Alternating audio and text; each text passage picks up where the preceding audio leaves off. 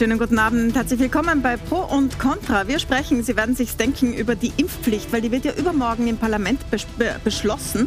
Und dann sind ab 1. Februar wahrscheinlich über eine Million Österreicherinnen und Österreicher illegal unterwegs. Entweder weil sie gar nicht geimpft sind oder weil ihre Impfung oder Genesung zu lange zurückliegt. Wir diskutieren darüber, was bringt diese Impfpflicht, ähm, wie sehr spaltet es die Gesellschaft und natürlich auch darüber, wie wir mit der Omikron-Welle, die jetzt gerade durch Österreich rauscht, umgehen umgehen.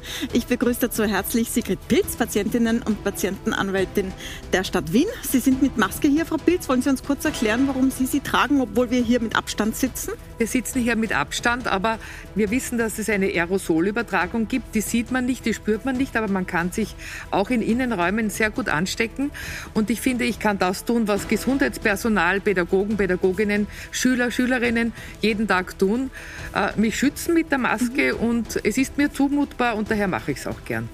Schönen guten Abend. Dann begrüße ich äh, Walter Rosenkranz von der FPÖ, Volksanwalt. Die FPÖ ist ja die einzige Partei, die gegen die Impfpflicht stimmen wird am Richtig. Donnerstag. Darüber werden wir gleich diskutieren. Ich begrüße den ehemaligen Landesparteiobmann von der ÖVP in Wien, Bernhard Görg, der uns die Regierungsposition näher bringen wird bei der Impfpflicht. Und ich begrüße die Universitätsprofessorin für Virologie und von der Medizinischen Uni in Innsbruck. Sie ist via Skype zu uns zugeschaltet, weil sie eben in Innsbruck ist. Schönen guten Abend, Dorothee von La. Danke, dass Sie dabei sind. Guten Abend. Ein Gast ist uns abhanden gekommen, und zwar Florian Höllwart, Rechtsanwalt. Er hat die Plattform Keine Impfpflicht.at mitgegründet und hätte an der Runde teilnehmen sollen. Wir haben ihm auch sehr explizit in die Einladung geschrieben, dass wir eine 2G-Plus-Regel haben. Das heißt, hier muss man geimpft oder genesen sein und einen PCR-Test haben. Herr äh, Rechtsanwalt Höllwart ist weder geimpft noch genesen und konnte daher nicht reinkommen. Er hat uns jetzt eine Klage angekündigt, bevor er jetzt wieder an der Tür gegangen ist. Das ist ein interessanter Fall. Sie sind ja auch Rechtsanwalt, Herr Rosenkranz. Das war mein Zivilberuf. Ähm, ja. Im Zivilberuf hat sowas eine Chance? Also wir haben ja einen Lockdown für Ungeimpfte, arbeiten gehen darf man aber ungeimpft. Wie ist das bei so etwas, wo man als Gast geladen ist zum Beispiel? Kann man da klagen dagegen, wenn man nicht also reinkommt? Klagen kann man als Rechtsanwalt immer. Sie sind ein privater Sender. Sie haben ja hier das Hausrecht. Sie haben eine Einladung mit Bedingungen ausgesprochen. Wie weit das angekommen ist, wie weit das akzeptiert wurde. Vielleicht gibt es frustrierte Aufwendungen, dass eine Taxirechnung bezahlt wurde, die jetzt sinnlos geworden ist. Na, die zahlen also, wir immer. Taxirechnungen weiß, also zahlen wir sonst nicht. nicht. Was geklagt wird, ist auch nicht meine Sache und Gott sei Dank ja. werde ich auch kein Richter dafür sein. Passt.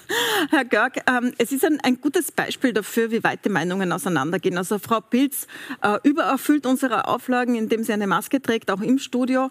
Ähm, einer unserer Gäste kann nicht mal rein wegen der Auflagen, die wir selber haben, dass man geimpft sein muss. Jetzt kommt die Impfpflicht und die spaltet die Gesellschaft natürlich ganz massiv. Jeder kriegt das mit. Es sind wirklich viele dagegen, auch in der ÖVP. Kann das überhaupt funktionieren, so ein Gesetz, wo so viel Kritik daran da ist, dass aber dann, dann doch jeder irgendwie selber umsetzen muss?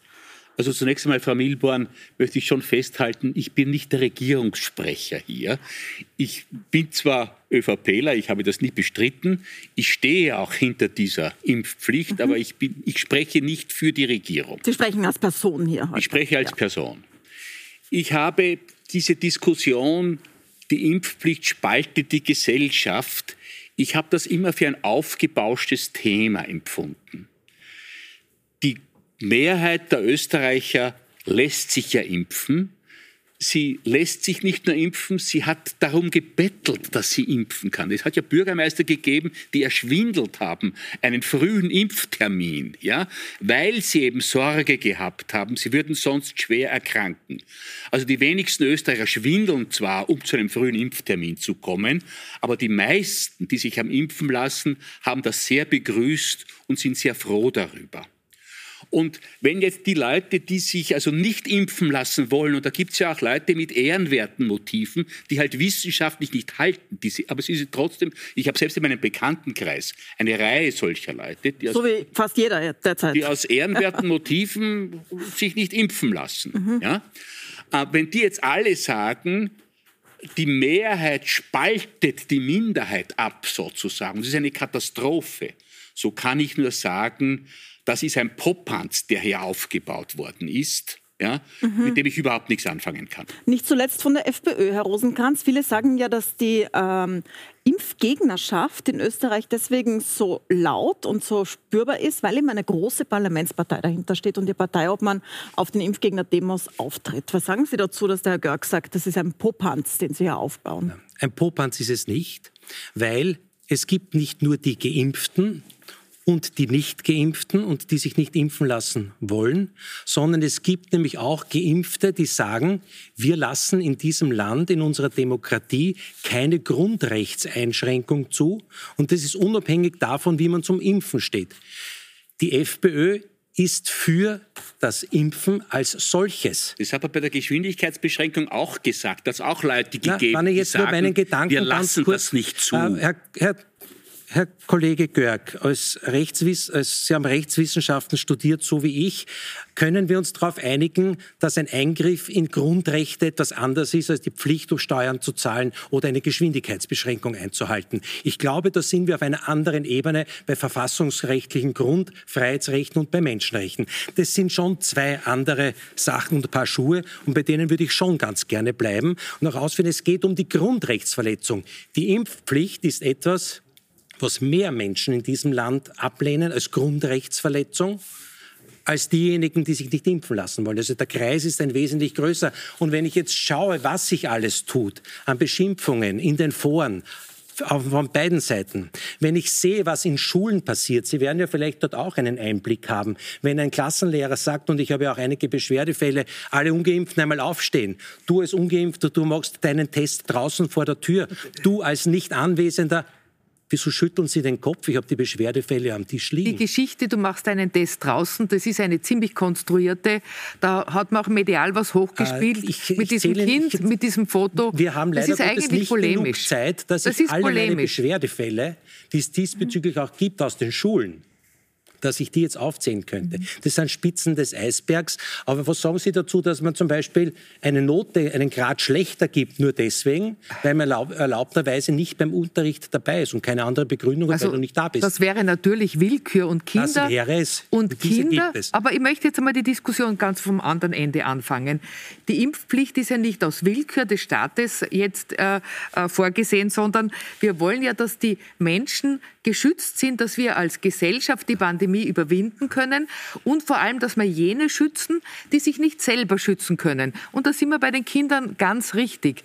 Null bis fünfjährige können noch gar nicht geimpft werden. Sie können aber sehr wohl schwer erkranken. Das mit, der milden, mit dem milden Verlauf, das könnte sich herausstellen, dass das nicht, äh, nicht so stimmt. Es gibt Long-Covid. Äh, das, das, Virus ist, äh, äh greift die Nervenbahnen an. Also wir haben viel Grund, verletzliche Menschen, Kinder und die Gesellschaft als solches zu, zu schützen und dafür zu sorgen, dass die Pandemie auch ein Ende nehmen kann. Und wenn man jetzt nur darauf abstellt, was kann ich egoistisch für mich da beanspruchen, auch an Unwissenschaftlichkeit, an Befindlichkeit, dann schadet man denen, die man schützen muss. Äh, so. Bevor Sie antworten, Herr Rosenkranz, ja. ich würde kurz mal gerne nachfragen bei Ihnen, Frau von Laer. Ähm, es geht ungefähr um 1,1 Millionen Menschen, die am ersten Februar-Schätzungen zufolge äh, die Impfpflicht nicht erfüllen. Bringt uns das epidemiologisch überhaupt, da jetzt diese Impfpflicht auszusprechen und von denen einen Teil, alle werden es ja trotzdem nicht machen, einen Teil dazu zu bewegen? Oder haben ja. wir nicht eh schon genug Geimpfte und Genesene jetzt nach dieser massiven Omikron-Welle? Gut, wir werden natürlich äh, mit Omikron wahrscheinlich nicht die Pandemie beenden. Es wird neue Varianten geben. Wir wissen, dass die Impfung eben insbesondere vor schweren Verläufen schützt. Und es gibt einfach wenig Maßnahmen, die in das gesamtgesellschaftliche Leben eigentlich nicht eingreifen und die Pandemie äh, bekämpfen. Das heißt, Maske tragen, Abstand halten, das sind Dinge, die sind mit einer gut laufenden Wirtschaft und auch mit einer gut laufenden Ausbildung der Kinder mit Kulturleben, alles einigermaßen vereinbar. Ähm, aber alles andere, was wir dann haben, schränkt unsere gesamte Gesellschaft ja ein, äh, von der Wirtschaft bis zur Bildung, bis zum Kulturleben. Und ähm, es bleibt dann wirklich als nächste Maßnahme, wenn das Maske tragen und Abstand halten halt nicht mehr ausreicht, bleibt dann wirklich nur äh, die Impfpflicht, wenn wir nicht genügend Menschen geimpft bekommen. Und es ist leider eine Grundregel in der Epidemiologie. Epidemiologie, je ähm, schlechter die Impfung wirkt, je mehr Menschen müssen geimpft sein, um einen Effekt zu haben. Äh, letztendlich wird es die Impflücken natürlich äh, bleiben und die werden dann durch das Virus geschlossen werden. Aber die Impflücken, je kleiner, je besser, je weniger ähm, Schwersterkrankte, je weniger Folgeerkrankungen, ähm, auch bei Kindern äh, werden wir beobachten, äh, je kleiner diese Impflücke am Ende ist. Aber das heißt, Frau von Lahr, Sie sagen, dass die Impfung jetzt schlecht wirkt gegen Ansteckung. Ist erst recht ein Argument für die Impfpflicht? Weil viele sagen ja, genau das ist jetzt ein Argument gegen die Impfpflicht, wenn man sich vor Ansteckung nicht mehr schützen kann oder jemanden anzustecken, dann sei die Impfpflicht obsolet. Das sagen Sie nicht. Nein, also je, je, schlechter eine Impfung wirkt, je mehr Menschen muss man impfen, um einen Gesamteffekt auf die Pandemie zu haben und auch einen Gesamteffekt natürlich zu haben auf die ähm, Belastung unseres Gesundheitssystems. Ähm, momentan ist es tatsächlich so, dass wir wahrscheinlich bei Omikron nicht befürchten müssen, dass die Intensivstationen überlaufen. Äh, die, die Zahl der äh, normalen Krankenhausbetten, die belegt sind mit Corona, wird steigen. Die fängt schon an zu steigen. In anderen Ländern, die uns etwas voraus sind, wie England und Dänemark, sind die massiv angestiegen. Ähm, und äh, wir werden eben äh, die Folgen der Omikron-Erkrankung sehen. Wir wissen das auch bei sehr leichten Verläufen, bei anderen Varianten. Wir durchaus Long-Covid sehen. Ähm, auch Kinder mit dem PIMS, also mit dieser schweren Folgeerkrankung, kann man auch nach Omikron beobachten. Ähm, es ist eben mit einer gewissen Verzögerung da zu rechnen. Also das jetzt komplett zu verharmlosen, ist, denke ich, ähm, ist bei Omikron nicht angesagt. Und wer glaubt, dass Omikron die letzte Corona-Variante ist, der wir begegnen werden, ähm, der irrt. Äh, Herr Rosenkranz, also die Impfpflicht als gelinderes Mittel, wenn man sonst wieder Lockdowns bräuchte oder andere Einschränkungen, die allen schon auf die Nerven gehen und sehr schlecht für alle sind. Falsch. Die Impfpflicht ist eben nicht das gelindere Mittel, sondern ein Eingriff ist in Grundrechte, und da können Sie jetzt reden von Egoismus oder von sonst etwas. Der Eingriff in ein Grundrecht bleibt ein Eingriff. Der ist zwar unter ganz engen Schranken möglich, in der Menschenrechtskonvention vorgesehen, aber es muss alles getan werden, äh, bevor man diese Impfpflicht durchsetzt. Und jetzt haben wir eine Bundesregierung, die noch im Herbst sagt, wir müssen uns entschuldigen, weil wir eben nicht alles getan haben. Da tritt man an sich zurück, wenn man es schlecht gemacht hätte äh, und macht nicht weiter und sagt, und deswegen, weil es jetzt nicht funktioniert hat, weil wir über den Sommer nichts getan haben, deswegen greifen wir zu diesem Mittel. Und mittlerweile, und Sie können mir vertrauen, äh, Universitätsprofessor emeritiert Dekan Heinz Mayer, der vor im November gesagt hat, an der Impfpflicht führt nichts vorbei, auch auf Basis der Delta-Variante, sagt jetzt Omikron mischt die Karten neu und die Impfpflicht steht rechtlich auf wackeligen Beinen.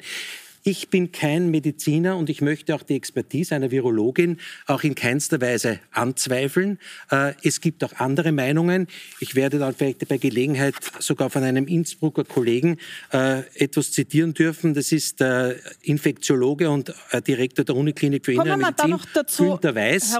Da werden wir uns dann vielleicht, weil ich auch einige Fragen dann an Sie habe, was Antikörpertests beziehungsweise auch der Immunstaat mit Kommen wir da gleich betrifft. dazu, Herr Rosenkranz. Es interessiert ja. mich sehr schon angesichts des Gesichtsausdrucks von Frau von Lahr auf diese Frage. Ja, ich sehe es leider ähm, schlecht. ja, na, hier werden Augen gerollt. Ja. Aber bleiben wir zuerst bei, diesen, äh, bei dem, was Sie sagen, es ist ja. nicht das gelindere Mittel, sondern es ist einfach nicht alles ausgeschöpft. Äh, da, Und Omikron mische die Karten neu. Stimmt also da gebe so? ich Ihnen recht, dass nicht alles ausgeschöpft ist. Aber tu das eine und lass das andere nicht. Ich, ich bin dafür, dass wir endlich, endlich in Österreich, in allen Bundesländern ein gutes PCR-Testsystem etablieren, statt dass wir aufgeben und sagen, na, weil wir es nicht können, tun wir die Sandsäcke weg und lassen wir jetzt die Omikron-Flut hereinfluten. Nach dem Prinzip kriegen eh alle. Ich bin da dagegen und nicht nur ich, sondern namhafte Wissenschaftler ähm, haben zuletzt im Lancet äh, Cipionka und, und, und, und Breinsack von Österreich ganz klar davor gewarnt, dass wir diese Durchseuchungsstrategie jetzt, äh, jetzt äh, hereinkommen lassen. Denn es sind alle Maßnahmen zu setzen, PCR-Tests, äh, äh, Maskenpflicht, Abstand, Homeoffice womöglich, Schützen der Kindergärten und Schulen, machen wir das alles. Und ich würde Sie wirklich bitten, dass wir die Impfpflicht nicht sozusagen pickelig äh, auf die Frage, ob es mir passt, untersu zu untersuchen, sondern dass wir sagen, wir sind solidarisch gegen eine Pandemie. Und es ist, die Frau äh, Professor Lahr kann das besser sagen, überhaupt keine Frage, dass es einen höheren Nutzen, einen wesentlich höheren Nutzen als das Risiko hat. Und ich würde wirklich bitten, versuchen wir, die zu bekämpfen, die wir bekämpfen müssen, nämlich die Viren, dass wir nicht sagen, wir machen einen Kampf gegen den Lockdown, sondern dass wir uns einig sind, wir wollen für das Soziale, für die Gesundheit, auch für die Wirtschaft wieder Verhältnisse, wo wir mit einer Niedriginzidenzstrategie dafür sorgen können, dass wir möglichst normal wieder leben. Also möglichst wenig Ansteckungen heißt Niedriginzidenz. So ist es. Herr Rosenkranz, Antwort Gründen. und dann hätte ich gerne den Herrn Görg dazu. Das heißt aber in Wirklichkeit Omikron jetzt auch einmal abwarten, Zahlen erfragen, dann einmal diejenigen, wo die Österreich, wo die AGES selbst sagt, von den Nicht-Geimpften warten ungefähr 40 Prozent auf den ersten sogenannten Totimpfstoff, auf Novavax und würden sich dann impfen lassen, ganz ohne Verpflichtung und ohne Pflicht. Das heißt, das wären die Mittel gewesen, wo man gesagt hätte, wir warten da. zu. Er ist aber noch nicht erhältlich. Der kommt erst dann, wenn die Impfpflicht schon beginnt. Es ist nur so, die Impfpflicht selbst, und ich muss Ihnen bei einem widersprechen, beziehungsweise bin ich dankbar für Ihre Ausführungen, wenn Sie sagen, das eine tun und das andere nicht lassen. Alles zugleich. Das geht eben nicht. Sie haben jetzt selbst die beste Argumentation gegeben, dass beim Verfassungsgerichtshof die Impfpflicht gekippt Warum? wird.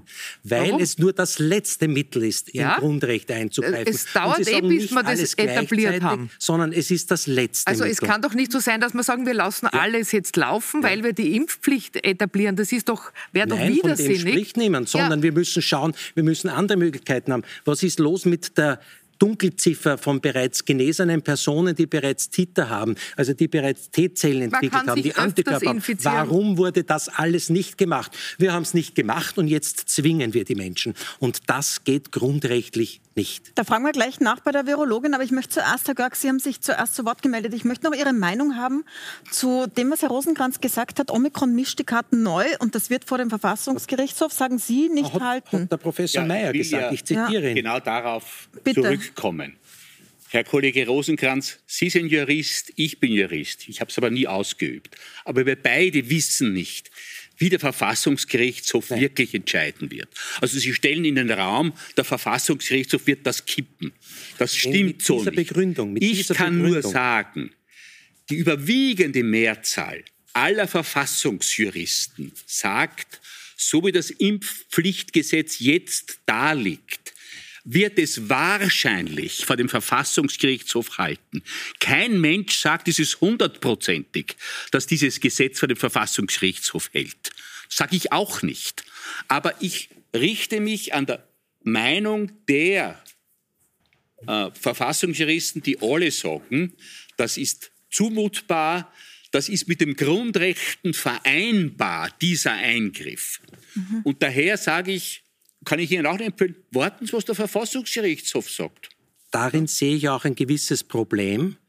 Nicht, dass ich eine Erkenntnis des Verfassungsgerichtshofs inhaltlich anzweifeln würde, sondern es wird relativ lange dauern, bis der Verfassungsgerichtshof die erste Beschwerde am Tisch haben wird, weil wir im Gegensatz zur Bundesrepublik Deutschland kein sogenanntes Eilverfahren haben, wo wir sagen können, bitte Verfassungsgerichtshof, schaffe uns Gewissheit, dann ersparen wir uns auch diesen gesamten Behördenaufwand vom Organmandat für die Polizisten, für die Armen, die jetzt bei den Verkehrskontrollen oder sonst wo und jetzt schon in Streifen herumfahren, wo es eine Flut gibt, wo Millionen an Steuermitteln für die Verfahren aufgewendet müssen, die wahrscheinlich woanders bei der Schaffung von Intensivbetten oder sonst was sogar besser aufgehoben werden ohne dass man deswegen von vornherein... Sie meinen, weil Einsprüche erhoben werden? Selbstverständlich. Ich meine, ich glaube, Sie werden ja nicht glauben, dass diese eine Million, die sich bis jetzt nicht impfen hat lassen, im Guten, dass die das jetzt einfach so wie Untertanen über sich ergehen lassen werden und Danke und Amen sagen. Da gibt es sehr viele, die sich dagegen wehren. Die FPÖ stachelt sie auf. Die FPÖ stachelt sie auf. Das ist ah, das entschuldigen Schlimme. Sie, entschuldigen Sie, jeder Mensch in Österreich hat das Recht, den Rechtsstaat mit seinen Instrumenten ja. und Mitteln, und dazu gehören auch Höchstgerichtsbeschwerden, Und eine Partei, die anzurufen. im Parlament vertreten ist, könnte sich hinter das Gemeinsame stellen und sagen, wir schauen, dass wir miteinander solidarisch aus der Pandemie kommen und nicht jene, äh. jene äh, sozusagen mit, mit Frau, wirklich Frau, fadenscheinigen Argumenten Pilz, versorgen, Pilz, machen die, Sie, die Sie Ihre Grundrechtsdebatte, haben, die Ängste haben und statt Partei, sie, und statt in Ihrer sie, Gesinnung, in meiner Partei steht der Name Freiheit drinnen. Und für das kämpfe ich. Äh, es gab eine Zeit, da war in Rom sogar Libertas noch eine Göttin. Und auf dem Standpunkt bin ich auch genauso wie meine Burschenschaft Libertas. Ihr Argument ist jetzt nicht ganz rübergekommen, weil Sie zugleich gesprochen haben. Nein, eine, eine, eine Partei, die im Parlament vertreten ist, hat eine große staatliche Verantwortung. Und da gehört es für mich dazu, dass man nicht mit äh, Argumenten, de, denen Hand und Fuß fehlt, das die Bevölkerung aufzuhetzen. Der Herr, Kickel, der Herr Kickel stellt sich hin, tut das Pferdewurmmittel äh, so. äh, präsentieren als, als, als eine, eine, eine, ein probates probates medizinisches Mittel. Das macht Können Sie es zitieren, was er gesagt hat? Er hat gesagt, dass er das für ein vernünftiges Medikament in der Pandemiebekämpfung Es sollten hält. Studien darüber angestellt ja. werden. Fragen Sie die Frau Professor, ob das es hat in Australien eine gegeben. Das ist was anderes. Äh, es ist weder der Herbert Kickels Arzt und Wissenschaftler noch ich. Verzeihung, Herr Rosenkranz. Ja. Wenn sogar der Produzent dieses Wurmmittels sagt, er warnt davor, ja. dieses Mittel zu verwenden gegen Covid, da kann doch ein Parteiobmann, der ernst genommen werden möchte, nicht sagen, man soll aber eine Studie darüber anstellen. Jetzt gehe ich einmal davon warum aus, nicht? dass es warum wirklich nicht? so gesagt hat. Ja, warum ja? nicht? Ja, natürlich hat er es so. Aber Ihre Partei spaltet ja die Gesellschaft. Sie reden von der Spaltung der Gesellschaft. Der, ah, Herr das, Kickel ja. und seine Satrapen die spalten eigentlich die Gesellschaft, ja. indem sie sich hinstellen bei allen möglichen Aufmärschen und die Regierung beschimpfen aufs Wüsteste. Ja? Das ist doch undiskutabel, ja. Herr Kollege Russland. Sie wissen ja, ich habe es Ihnen schon vorher gesagt, ich habe Ihnen gegenüber eine Beißhemmung. Wir stammen beide aus Krems. Ja? Und äh, er ist mir ja so sehr sympathisch. Ja? Aber so geht es nicht, dass Sie den Herrn Kickel verteidigen. Oh ja, das geht ja. absolut. Ja, schön. Natürlich. Ich, ich brauche ihn auch nicht zu verteidigen. Das ist mein Parteiobmann und er fährt einen ganz klaren Kurs, wo die Grundrechte vorne stehen und äh, wenn die Spaltung der Gesellschaft angesprochen wird, Asylrecht da habe ich eine ganz, da habe ich eine ganz große, da habe ich eine ganz große, wir können eine Asyldebatte auch noch heute dranhängen. Ja, die werden wir äh, heute nicht danke. mehr führen, Herr Rosenkranz. Äh, eine Spaltungssache in der Gesellschaft, die mir besonders auffällt. Es hat nämlich auch mit der Wissenschaft zu tun, weil da eine gewisse äh, in den Raum gestellt wird, eine Wissenschaftsfeindlichkeit und ähnliches. Es gibt nur Wissenschaftler, die unterschiedliche Meinungen haben. Jetzt frage ich Sie, ich habe einen Arzt, der mich wegen einer Erkrankung behandelt und mir eine konkret eine Medikation vorschreibt. Dieser Arzt meint es gut mit mir. Und ich rede mit einem anderen Arzt, der es auch mit mir gut meint, der sagt, die ist komplett falsch. Wem glaube ich? Beide sind Ärzte, zugelassen, beide haben mein Vertrauen. Und es gibt aber sehr wohl Wissenschaftler auch, die andere Standpunkte vertreten. Und dann kommt für mich eines dazu, die Universität als Ort der Wissenschaft war für mich immer ein Ort, wo gesellschaftliche Entwicklungen ausgegangen sind, weil in der Wissenschaft Zweifel, Kritik erlaubt ist immer wieder Überprüfungen stattfinden. Und dann mhm. kommt ein Klagenfurter Rektor und sagt, wenn ein Student nicht glaubt, was dort dabei ist, dann soll er sich überlegen, ja, wo also überhaupt dann eine Universität ein bisschen, als Student Da müssen wir ganz soll. sauber sein in der Argumentation. In der Wissenschaft ist der Diskurs wichtig und gefragt. Aber was nicht sein darf an der Universität ist, dass man Dinge, deren Unwissenschaftlichkeit, der, deren Irrsinn, deren Voodoo-Zauber schon bewiesen ist, dass die praktisch gleichrangig mit Lege Artis, Wissenschaft, sozusagen False Balance gegeneinander ausgespielt werden und dass jeder, der Unsinn verbreitet und behauptet, das wäre Wissenschaft, hätte ja. dann das gleiche da Recht wie alle ich anderen. Ich würde gerne, Herr Rosenkranz, ja. die Frau das, von Lahr dazu ja, fragen. Bitte. Bevor Sie antworten, Sie sind gleich wieder dran. Ähm, Frau von Lahr, es gibt äh, besonders auf äh, der Seite der Impfkritiker und ImpfgegnerInnen ähm, wird immer wieder gesagt, es sagen ja nicht alle dasselbe. Es gibt die eine Meinung, es gibt die andere Meinung. Wie äh, ist denn das in der wissenschaftlichen Community, in diesen gegenseitigen Überprüfen, ständigen Hinterfragen? Steht das so nebeneinander, wie es Herr Rosenkranz jetzt sagt? Naja, also ich glaube, alle seriösen Wissenschaftler, es gibt natürlich welche auch äh, immer, immer Außenseiter. Es gibt ja auch heute immer noch den einen oder anderen Klimaforscher, der die ähm, Erderwärmung leugnet.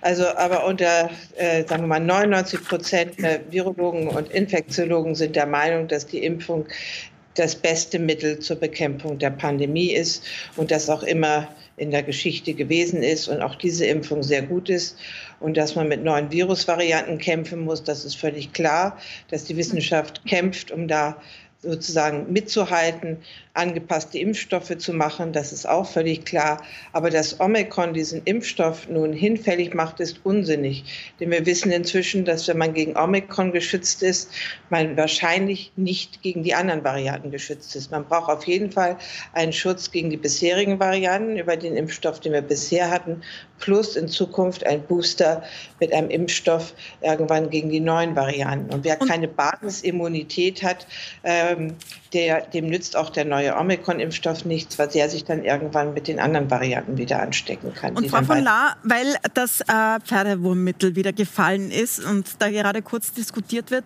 äh, Herbert Kickl hat dazu Studien gefordert. Ähm, was sagen denn die bisherigen Studien zu äh, Ivermectin? Äh, ja, also da gibt es natürlich keine wirklich vernünftigen klinischen Studien zu. Und in der Zellkultur kann ich auch reinspucken und das Virus wird gehemmt.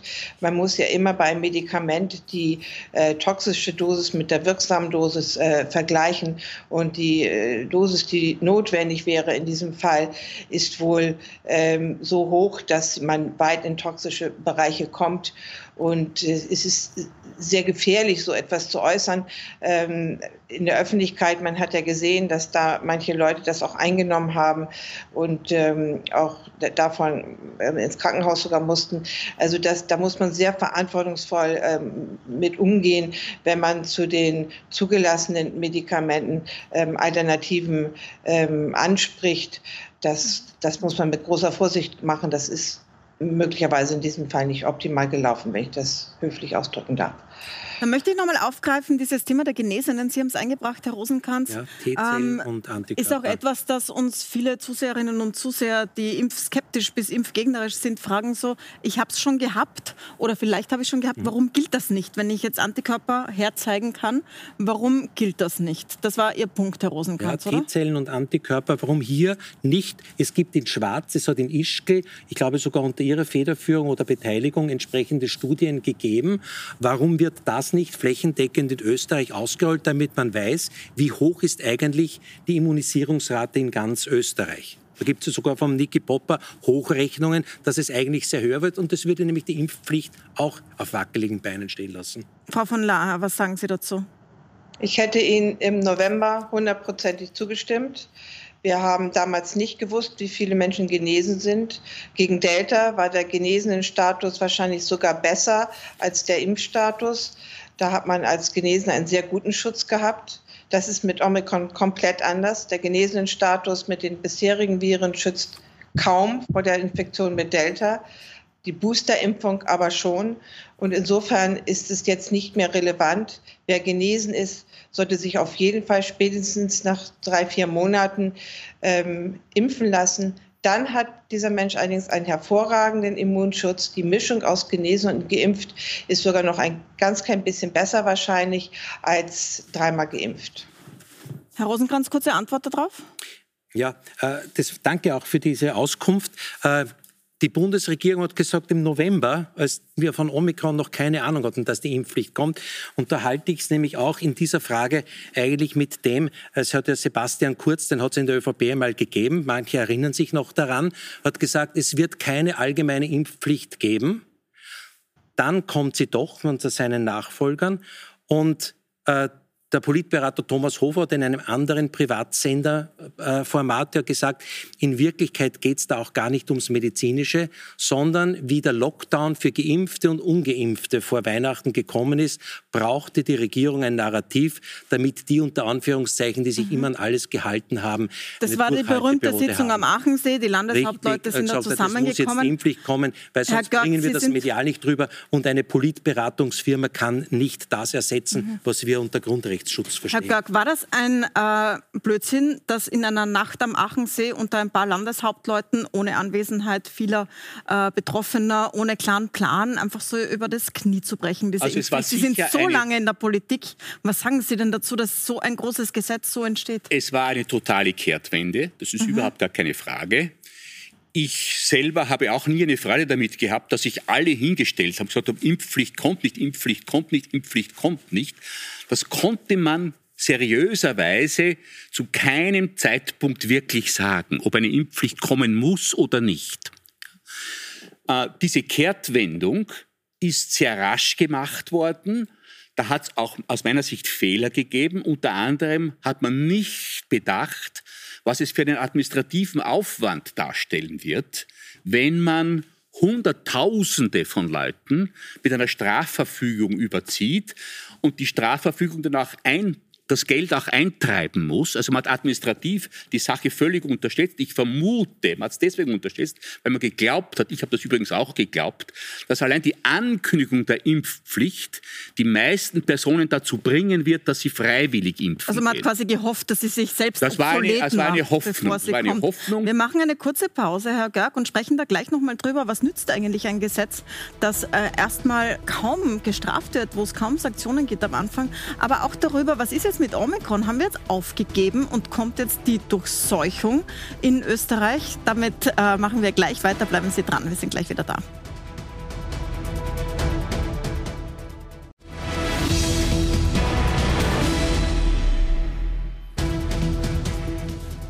Willkommen zurück bei Pro und Contra. Wir sprechen über die Impfpflicht und Omikron mit der Patientenanwältin Sigrid Pilz, mit Walter Rosenkranz von der FPÖ, mit Bernhard Görg von der ÖVP und der Virologin Dorothy van Laar. Ein Gast ist uns abhanden gekommen, der Rechtsanwalt Höllwart, der gegen die Impfpflicht auftritt, war auch nicht geimpft und bei uns muss man geimpft sein, um reinzukommen. Er hat eine Klage angekündigt. Wir sind gespannt, was daraus wird. Ähm, und Herr Görg, bei der Impfpflicht ist es ja so, dass derzeit eigentlich keine Sanktionen kommen am Anfang. Also es sind zwar Geldstrafen vorgesehen, die kommen erst später. Ist das jetzt, es, ist, es klingt wie eine typisch österreichische Lösung. Was ist denn das äh, für ein, einen Zugang zu einem Gesetz, einfach keine Sanktion zu machen? Ich habe ja eingangs erwähnt, dass ich nicht der Regierungssprecher bin. Ja. Äh, ich habe das ganz bewusst gesagt, weil ich nicht ganz glücklich mit diesem Gesetz bin. Es ist mir einfach zu wenig dynamisch.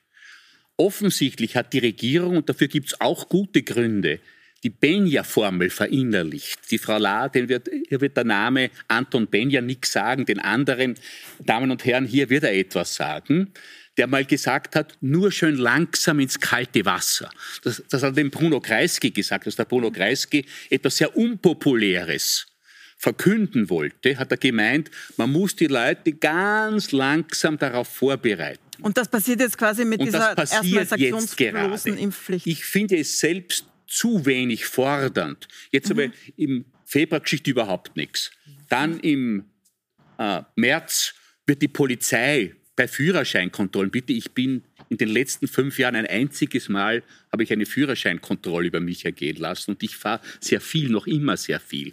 Das scheint mir sehr, sehr wenig zu sein und wird die Leute auch nicht animieren, zur Impfung zu gehen. Herr Rosenkranz, das heißt, es fehlt Ihnen ohnehin ein Anlass, so richtig zu protestieren.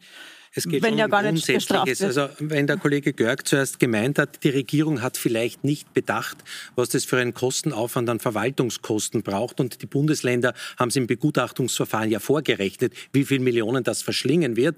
Eine Regierung, die den Verwaltungsaufwand nicht bedenkt bei Ankündigung oder sonst was, ist eigentlich rücktrittsreif.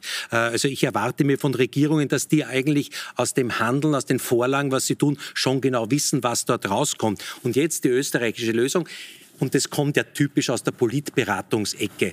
Lieber neuer Bundeskanzler, du musst jetzt hart sein. Wenn ein, ein äh, bekannter Virologe sagt, eigentlich muss sie jetzt nicht am 1. Februar kommen, äh, sondern es genügt, wenn sie bis zum Herbst kommt, damit dort wieder die nächste große Welle kommt, äh, dann das kann nicht sein. Ein neuer Bundeskanzler, der sagt, am 1. Februar ist es und der knickt dann ein, da sagen alle, nein, das muss sein, auch wenn hinten noch das Chaos oder eigentlich die Lehre noch kommt. Herr Rosenkranz, die, die Frau von Lahr sagt, die Frau von Lahr hat jetzt so, Zeitpunkt. Die Frau von Lahr hat so explizit den Kopf geschüttelt, gerade ja. Frau von Lahr, also Sie glauben, sie soll schon jetzt kommen und nicht vor der nächsten Herbstwelle, die wahrscheinlich problematischer wird als, Früh, als das Frühjahr.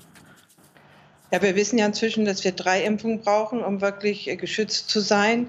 Das heißt, also wenn wir im Herbst erst anfangen, dann kriegen wir die drei Impfungen vor der Winterwelle nicht ähm, hin. Also wenn wir jetzt im Frühjahr anfangen, kommt das ganz gut hin, dass die dritte Impfung dann nach sechs Monaten für den Herbst bereitsteht. Und ähm, insbesondere, wenn man dann noch mit einem Omikron-Impfstoff auffrischen muss, äh, denke ich, ist jetzt im Frühjahr zu impfen ein guter Zeitpunkt. Mhm.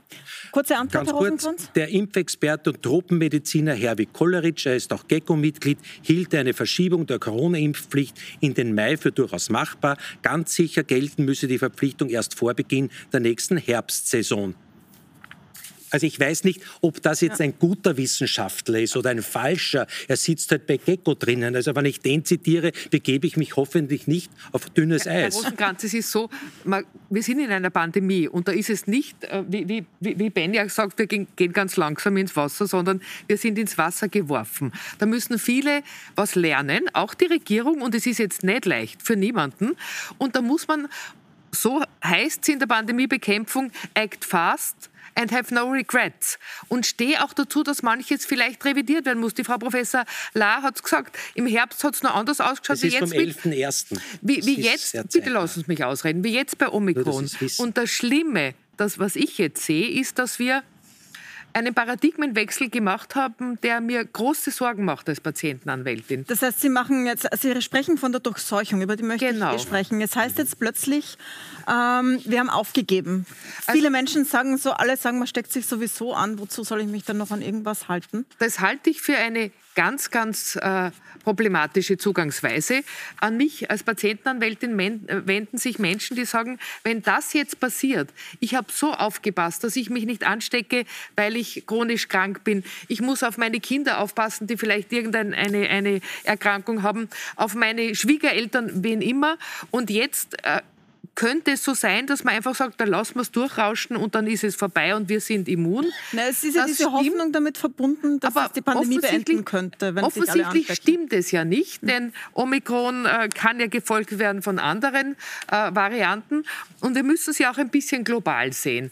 Wenn wir, wenn wir hinnehmen, dass sich die Menschen anstecken und dass wir nicht miteinander daran arbeiten, dass wir erstens die Impfstoffe weiterentwickeln, die Inzidenzen niedrig halten und die Kranken schützen, dann handeln wir unethisch. Und Eltern sagen mir, was soll ich denn tun? Mein Kind muss in den Kindergarten gehen, weil ich muss arbeiten. Jetzt ist es so, dass man erst bei mehreren Infektionen überhaupt eine, eine Kindergruppe schließt, statt dass man sagt, man macht verpflichtende Lollipop-PCR-Tests auch in den Kindergärten, was mhm. beispielsweise in, in, Berlin passiert. Also wir machen die Dinge nicht, die dazu angetan sind, uns die Kleinen und die Alten und die Kranken zu schützen. Und das halte ich für unethisch. Und vielleicht kommt der Tag, wo die nächste Generation, die jetzt Kleinen uns vorwerfen, dass wir es gewusst haben, dass das Risiko besteht, dass es Spätfolgen gibt, dass es vielleicht chronische Erkrankungen gibt, die für einen, einen Menschen, der noch 80 Jahre vor sich hat, schrecklich sind und dass man uns vorwirft, wir haben unsere Verantwortung nicht wahrgenommen. Aus Egoismus. Ich finde es auch bemerkenswert, dass jemand, der einer Regierungspartei nahesteht, das sind sie ja offensichtlich, äh, sagt, es wird eben nicht alles getan, es wird bei den Kleinen zu wenig getan. Ich bin unabhängige Patientenanwältin, das ist mein Auftrag. Ja, ja. Das ist mein Auftrag. Ja, also Sie sagen, als unabhängige Patientenanwältin sagen Sie, die Regierung tut jetzt nicht alles. Nehme ich Sie auch gerne hin. Wenig. Sie, Sie tut, tut, zu wenig. wenig. Das sage Danke, ich. Ja? das ja. genügt mir schon. Und also jetzt Sie kritisieren Sie von verschiedenen Seiten die Regierung. Ich möchte mal kurz bei Ihnen nachfragen, Frau von Lahr, wie ist es jetzt mit der Durchseuchung, wo viele sagen, wenn jetzt alle Omikron bekommen, dann haben wir zumindest so eine Grundantwort des Immunsystems einmal schon drinnen und können dann leichter mit anderen Varianten umgehen. Irgendwann wird es wie ein Schnupfen, so wie die anderen Coronaviren. Ähm, ist diese Hoffnung berechtigt? Ähm, also wir wissen, wie gesagt, dass der genesenen Status mit Delta sehr schlecht gegen Omikron schützt und das ist wohl auch umgekehrt so. Das heißt, diejenigen, die sich jetzt mit Omikron durchseuchen und die bisher nicht geimpft waren oder mit Delta infiziert waren oder einem der älteren Viren, die sind nicht ausreichend geschützt. Das ist dann nur eine punktuelle Durchseuchung. Das ist keine nachhaltige Durchseuchung. Das heißt, der Anteil der Bevölkerung, der nur Omikron hatte, ist weiterhin für neue Varianten oder auch wiederkehrende alte Varianten empfänglich. Ähm, es wird natürlich, äh, diese Impflücke wird mit Omikron geschlossen werden, mit hoher Wahrscheinlichkeit. Es werden sicherlich in den nächsten Wochen nicht mehr viele Menschen übrig bleiben, die nicht infiziert oder ähm, also die nicht genesen oder ähm, geimpft sind. Ähm, aber wie gesagt, eine optimale, optimale Schließung der Impflücke durch Omikron-Infektion äh, ist es bestimmt nicht. Eine Schließung der Impflücke durch Impfung ist die optimale Schließung der Impflücke. Herr Rosenkranz, die FPÖ hat ja von Beginn der Pandemie an auf Herdenimmunität durch Seuchung gesetzt, äh, auch oft sich an Schweden orientiert, wo das ja auch ganz offiziell, also kontrollierte Durchseuchung, ganz offizielles Programm. Jetzt haben die Schweden, habe ich gerade nachgesehen, auch wieder eine Inzidenz von weit jenseits der 1000 und eine Sperrstunde eingeführt. Haben Sie das revidiert inzwischen oder setzen Sie da immer noch drauf? Nein, wir setzen auch immer noch drauf und wir halten es da ganz mit zum Beispiel dem Innsbrucker Infektiologen äh, Günter Weiß, den Sie sicher kennen werden, der sagt, der Omikron-Zug ist auf Schiene, er wird mit oder ohne Lockdown durchrauschen, betont er, der gehört dem äh, Beraterstab des Gesundheitsministeriums an. Nur, dass wir es wissen, es ist vom 14.01. auch sehr zeitnah. Äh, gesagt, durch die Durchseuchung werde man verbunden mit der Impfung aber nicht mit der Zwangsimpfung, eine hohe Immunität in der Bevölkerung haben und es hoffentlich bzw. wahrscheinlich auch schaffen, aus der Pandemie herauszukommen und einen normalen Sommer haben. Und also das teilen Sie nicht, Frau von Lahr? Doch, also natürlich. so anders haben Sie das jetzt auch nicht gesagt eigentlich. Das Nö. ist jetzt kein großer Widerspruch, ja. oder? Nur, äh, er sagt ja nicht, es ist erstrebenswert, dass sich wenig Leute impfen und die meisten Leute sich durch eine Infektion die Immunität holen. Er sagt mhm. ganz richtig, es wird eine Mischung sein. Und die Frage ist, wie hoch ist der Anteil an denen, die sich jetzt mit Omikron infizieren? Ungeimpft infizieren, das heißt also schwere Verläufe durchmachen, oder wie hoch ist der Anteil, die sich durch Impfung immunisieren? Und das ist, äh, glaube ich, auch die Meinung sicherlich von Herrn Weiß, dass es erstrebenswert ist, dass möglich, äh, möglichst viele Menschen durch Impfung sich jetzt noch mhm. immunisieren und nicht durch eine Erkrankung. Also das scheint mir eigentlich auch logisch zu sein. Und ich glaube, die Argumentation, ähm, der FPÖ macht ja eigentlich nur in dem Moment Sinn, wo die Impfung wirklich als was völlig Gefährliches äh, dargestellt wird und wird sie ja momentan auch hochstilisiert. Aber das ist eine hochsichere Impfung, die mehrere Milliarden von äh, Impfdosen sind bereits verimpft, von Pfizer über zwei Milliarden, ähm, AstraZeneca auch eine Milliarde ähm, und äh, Moderna eine halbe Milliarde. Also es sind weltweit unglaublich viele Impfdosen äh, verabreicht worden und es ist auch genau untersucht und es ist wirklich eine der sichersten Impfungen, die wir haben. Und ähm, also, das, äh, also die, dass man sozusagen die körperliche Unversehrtheit hier grob mhm. beeinträchtigt im Vergleich zu dem, dass man jemand ungeschützt in eine Pandemie laufen lässt, finde ich eine Argumentation, die ich so als Arzt auch nicht nachvollziehen kann. Ich möchte noch eine Frage einwerfen, die in den letzten Tagen sehr stark diskutiert wird. Das sind die Tests. Das heißt jetzt immer wieder, Frau Buchhammer-Stöckel hat das letzte Woche bei uns zum Beispiel gesagt, dass PCR-Tests bei Omikron gar nichts nützen, weil es kann sein, dass man in der Früh äh, nicht ansteckend ist und am nächsten Tag, wenn der Test zurückkommt, ist man schon ansteckend. Das heißt, ähm, wie sie gemeint hat, dieses Kreuz- und Quertesten auf Lasten der Testkapazitäten soll man aufhören. Was sagen Sie dazu, Frau Pilz? Also äh, natürlich. Gerade das Gegenteil gefordert mit ja, ja, äh, Natürlich ist es nicht gut, wenn ein PCR-Test nur eine kurze äh, Validität hat, weil man, weil man nicht sicher sein kann, dass man, dass man ansteckend ist.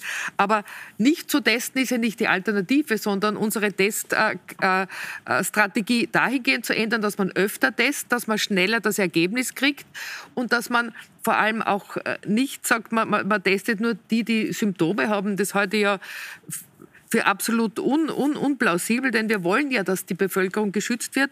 Und wir müssen, Sie müssen sich vorstellen, in Schulen, in Kindergärten sind auch äh, Kinder, sind Betroffene, die sind ungeimpft. Wir müssen auf die aufpassen. Dass es jetzt abgesehen von der allgemeinen Impfpflicht immer noch so ist, dass ungeimpfte Elementarpädagogen und Pädagoginnen, ungeimpfte Lehrer, ungeimpftes Gesundheitspersonal geduldet wird, das halte ich tatsächlich für ein Versäumnis. Für ein Versäumnis, denn wir mhm. wissen, körpernahe äh, Tätigkeiten und kleine Kinder können sich nicht schützen. Die, wir setzen da große, wichtige Bevölkerungsgruppen einem Risiko aus. Das müssen wir endlich aufhören. Herr Rosenkranz. Die Konsequenz ist, alle, die sich in diesen Bereichen, Lehrkräfte, Elementarpädagogen etc., die sich nicht impfen lassen wollen, die sich auch durch Strafen nicht irritieren lassen wollen, die wird man dann rausschmeißen müssen. Können Sie verantworten, dass eine ungeimpfte Mitarbeiterin in einem Kindergarten kleine Kinder ansandelt? Können Sie das verantworten? Ich glaube, es gibt genug Möglichkeiten durch Testungen, durch, so wie Sie sagen, durch die Maske, dass das Ansandeln nicht passiert. Das ist aber leider nicht die Realität. Das ist nicht die Realität. Ja, dann, ähm, dann werden, die, dann werden die Kindergärten auch ohne Kindergärtnerinnen, die sich nicht impfen lassen wollen, auskommen müssen. Und Pflegeheime von Pflegern, die sich nicht impfen lassen wollen, die verlieren ja jetzt schon, vielleicht wenn man zur Spaltung in der Gesellschaft kommt, die verlieren ja jetzt schon ihren Arbeitsplatz, weil sie eine andere Meinung bei einer Kundgebung demonstrieren und im Fernsehen gezeigt werden und dann vom städtischen Betreiber auf die Straße gesetzt werden. Es gibt das Apotheker, hat aber mit Spaltung die in der applaudieren, die applaudieren Corona-Leugnern und die, die Apothekerkammer hat zum Glück gesagt, sie, sie geht dem disziplinarrechtlich nach. Wir müssen, doch, wir müssen doch zusammenhalten, Herr Rosenkranz. Wir müssen zusammenhalten gegen die Pandemie. Und was ich so vermisse, ist, dass, dass, dass man jetzt äh, darauf verzichtet, dass man darauf verzichtet, miteinander eine gute Lösung zu suchen, dass man hineinzündelt und dass man die Spaltung der Gesellschaft mhm. offensichtlich für ein politisches ähm, Propagandamotiv äh, herbeiführt. Herr Görg, manche sagen, dass das die längerfristigen Auswirkungen haben wird als die Pandemie selbst, die ja hoffentlich doch irgendwann im Griff wird, dass sich solche Gräben auftun in der Gesellschaft. Die sind uns lange in der Politik. Haben Sie sowas schon erlebt? Also sowas habe ich sicher noch nicht erlebt, mhm. ja, wie die Pandemie und die Folgen der Pandemie. Ich bin trotz allem der Meinung, dass von der Spaltung der Gesellschaft immer die Leute reden, die auf, die, auf das Phänomen der Self-Fulfilling Prophecy hoffen. Natürlich, wenn ich pausenlos sage, die Gesellschaft wird gespalten, die Gesellschaft wird gespalten, die Gesellschaft wird durch Impfung gestaltet, dann gibt es Leute, die sagen, aha, der sagt es, da wird wirklich die Gesellschaft gespaltet. Ich sage, ich halte es im Moment noch für ein beherrschbares Phänomen, die sogenannte Spaltung der Gesellschaft. Und ich hoffe, dass die Verwirklichung und Durchsetzung der Impfpflicht dazu beitragen wird, dass wir in einem Jahr sagen, auch die, die jetzt von einer Spaltung reden, na so schlimm war es eigentlich gar nicht. Wir haben die Pandemie schön überwunden, wir sind wieder zu unserem normalen Leben zurückgekehrt. Also ich warne davor, jetzt immer von der Spaltung der Gesellschaft zu reden und die Pandemiebekämpfung unter dem Label, ich möchte die Gesellschaft nicht spalten, zu sehen. Das Wichtigste ist, und die Impfung ist ein Segen, dass wir diese Pandemie in den Griff kriegen. Mhm. Ja? Und alles andere ist, ja. der Hans Krankel würde sagen, alles andere ist primär. Jetzt sage ich Ihnen auch, was wäre die Möglichkeit dazu, jetzt einmal die Impfpflicht zu verschieben, so wie es auch manche sagen, damit viele die Möglichkeit haben, sich im Februar äh, mit äh, Novavax zu impfen, so wie es viele vorhaben. Aber da wird ja eh noch nicht gestraft, Herr Rosenkranz, das können Sie ja. Aber entschuldigen Sie, ist das wirklich die österreichische Lösung? Jetzt machen wir es einmal nur, dass der Kanzler, nur, dass der Kanzler seine Ankündigung wahrmacht, weil ihm seine Politberater sagen, du musst Härte zeigen mit dem ersten. Warum wird nicht verschoben? Äh, Omikron ist, und jetzt zur Spaltung möchte ich jetzt dazu kommen. Ich habe keine Politberater, Herr Kollege Rosenkranz. Nein, nein, trotzdem ich, ich sagen, nicht zu Ihnen. Ich die Impfpflicht ist notwendig. Dazu braucht man keine ja. Politberater als Bundeskanzler, um ja. dieses Einsehen Ansehen zu haben. Äh, und jetzt zur Frage in der Spaltung. Dieses, dieses, diese Trennlinien, die es dort gibt, gibt es auch schon länger. Die hat es schon vor Corona gegeben.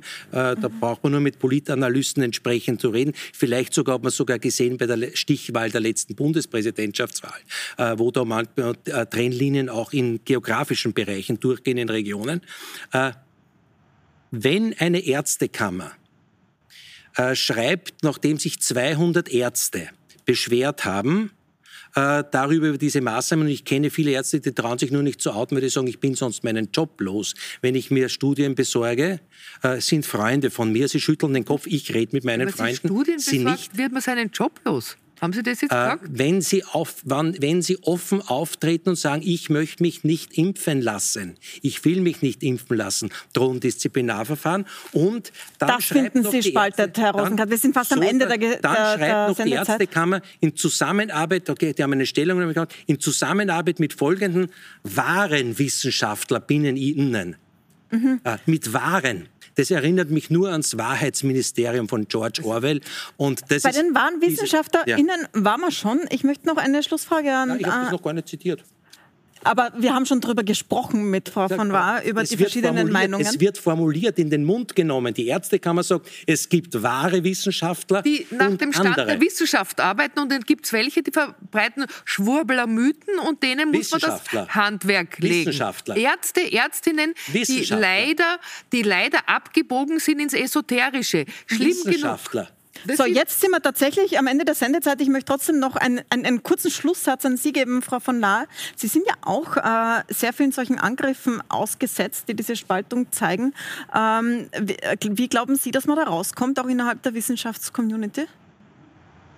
Ich glaube, in der Wissenschaftscommunity sind wir uns eigentlich einiger, als das manchmal ähm, nach außen hin scheint und auch als manche das vielleicht äh, übertrieben dann darstellen, wie man an diesem Beispiel von Herrn Weiß sieht. Ähm, also eins ist klar, äh, Ärzte sind meistens keine Wissenschaftler. Die lernen aus einem Lehrbuch. Die wissen oft nicht, wie es zu den Erkenntnissen gekommen ist, die in, den, äh, in, in ihren Lehrbüchern stehen. Aber die Wissenschaftler, die wirklich mit beiden Beinen in der Forschung stehen, die wissen, wie die Daten zustande kommen, wie man ringt um Erkenntnis und dann auch zu einem gemeinsamen Erkenntniskonsens kommt, ähm, die sind sich eigentlich in den Hauptpunkten, nämlich zum Beispiel in dem Punkt, dass die Impfung der beste Weg aus der Pandemie ist, einig. Danke sehr, Frau von Lahr. Danke fürs Dabeisein aus Innsbruck und danke Ihnen für die Diskussion. Wir sprechen natürlich weiter über das Thema Impfpflicht in den nächsten Tagen. Morgen ist Verfassungsministerin Caroline Edstadler bei mir bei Milborn um 21 Uhr auf Puls 24 und am Donnerstag um 20.15 Uhr äh, kommt der Bundeskanzler und stellt sich Ihren Fragen. Sie haben schon sehr, sehr viele geschickt. Wir werden schauen, dass wir möglichst viele unterkriegen. Eine ganze Stunde mit dem Bundeskanzler 20.15 Uhr am Donnerstag. Ich hoffe, Sie sind dann dabei auf Puls 4. Danke fürs Dabeisein